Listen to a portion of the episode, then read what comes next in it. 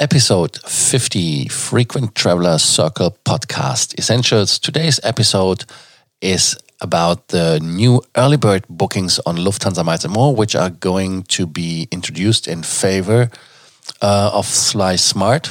Fly Smart is the old way to save.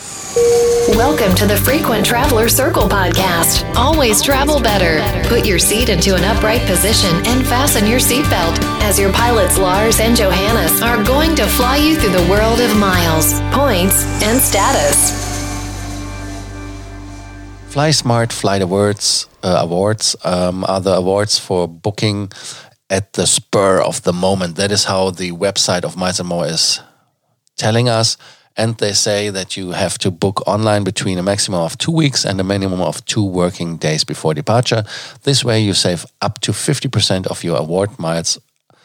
That is amazing. That is a way to save. The benefits are use your spontaneity to save award miles. You can use them on Austrian Airlines, Lufthansa, Swiss, Eurowings, Brussels Airlines, Condor on certain flights, and as long as they are part of it, Croatia Airlines and a LOT Polish Airlines.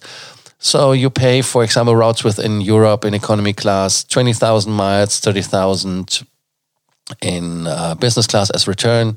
Within the Middle East, um, South America, Southeast Asia, 15,000 from Europe or to Europe to North or Central Africa, 35,000 and from Americas, 50,000 from R2. It's always return. And from uh, Europe uh, to South America, Central, Southeast Asia, the Far East, that is the longest, is 70,000. And they have it already on the website that they in uh, going to discontinue it on the 1st of June 2020. So, um, just for those who want to uh, book it, you can um, book it via the Miles and More team or online. So um, let's have a look how it works with the new system. The new system is um, you have to uh, spend now at least 17,000 miles uh, as they are not longer offering the FlySmart Flight Awards with Austrian, Lufthansa, and Swiss after June 2020.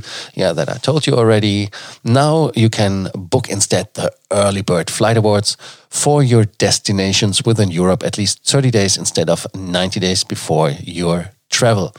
And um, yeah, there are 16 additional services, such from Munich to Miami, blah, blah. There's a little bit of advertising, of course in the email we received, uh, re, uh, received from Lufthansa. What are the ticketing conditions? Of course, first four day minimum stay or earliest possible return flight on the first Sunday after commencement of travel. Only valid on non stop flights with Lufthansa, Swiss, Austrian Airlines, and Luxair. You see, LOT is already taken out of it, and Condor. Outbound return flights must be booked with the same airline cannot be combined with other Flight Award products. Means uh, there is not the companion award available as one at uh, as one thing. Rebookings and cancellations are excluded. Maximum stay is three months. Book more than thirty days before departure. Fly Smart, um, how they used to call it, it's now Fly Early Bird. It's um, only available from or to Frankfurt, Munich, Vienna, Zurich, Geneva, and Luxembourg and um, fly non-stop in economy class with Europe for 17,000 miles on domestic flights and 20,000 on continental flights. There are uh, numerous uh, non-stop destinations worldwide for only 20,000, 30,000 or 40,000.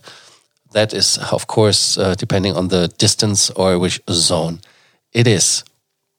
Uh, yeah, is it useful to do it? Is it making sense to to use it? That is always uh, a thing because as the surcharges in miles and more, the YQ, which is the fuel surcharge, and the taxes, they're killing it. So you have always to to check if it makes sense, if the price is high enough to justify the points. And um, I don't think that the most cases in cases it makes sense. So um, do not mix it up with the mileage bargains. That is a complete different show, especially because mileage bargains are monthly and only on limited destinations. So we will see how it is going to be at the 1st of June. Thank you for listening to the Frequent Traveler Circle podcast essentials. If you have any questions about FlySmart or early bird bookings or any other questions regarding miles, points, and status, do not hesitate to write us or to use the comment section under the show notes. We are happy to answer them for you. Thank you so much for listening. Bye bye.